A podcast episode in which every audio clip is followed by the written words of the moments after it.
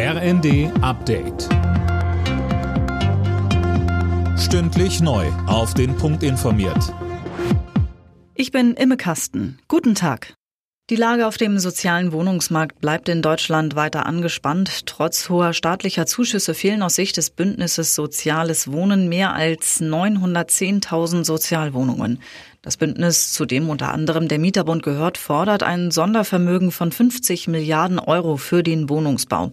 Mieterbund-Präsident Lukas Siebenkotten sagt außerdem, Ein weiterer Punkt, der dafür sorgen kann, dass die Mieten nicht mehr wegen des schlimmen Marktes steigen können, ist die Spielräume durch effektives Mietrecht zu begrenzen. Und das heißt, dass es notwendig wäre, für einige Jahre eine Art Einfrieren der Mieten zu ermöglichen. Nach den Bauernprotesten läuft jetzt der Versuch, die Wogen zu glätten. Übermorgen wollen die Ampel-Fraktionschefs mitteilen, wie sie den Bauern entgegenkommen können. Bundeslandwirtschaftsminister Özdemir hat vor allem die Union dazu aufgefordert, sich konstruktiv an der Lösungssuche zu beteiligen. Das Treffen von AfD-Politikern mit Neonazis in Potsdam hat Folgen. Parteichefin Weidel hat sich jetzt von einem ihrer engsten Mitarbeiter getrennt. Roland Hartwig war bei der Veranstaltung, auf der über die massenhafte Deportation von Migranten schwadroniert wurde, mit dabei. In mehreren Städten hatten zuletzt tausende Menschen gegen die AfD protestiert.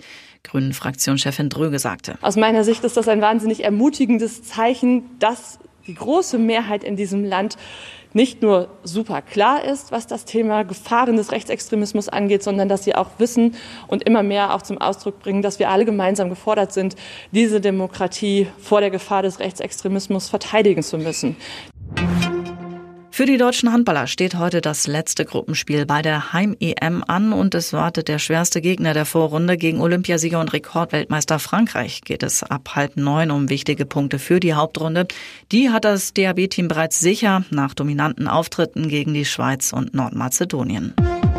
Alle Nachrichten auf rnd.de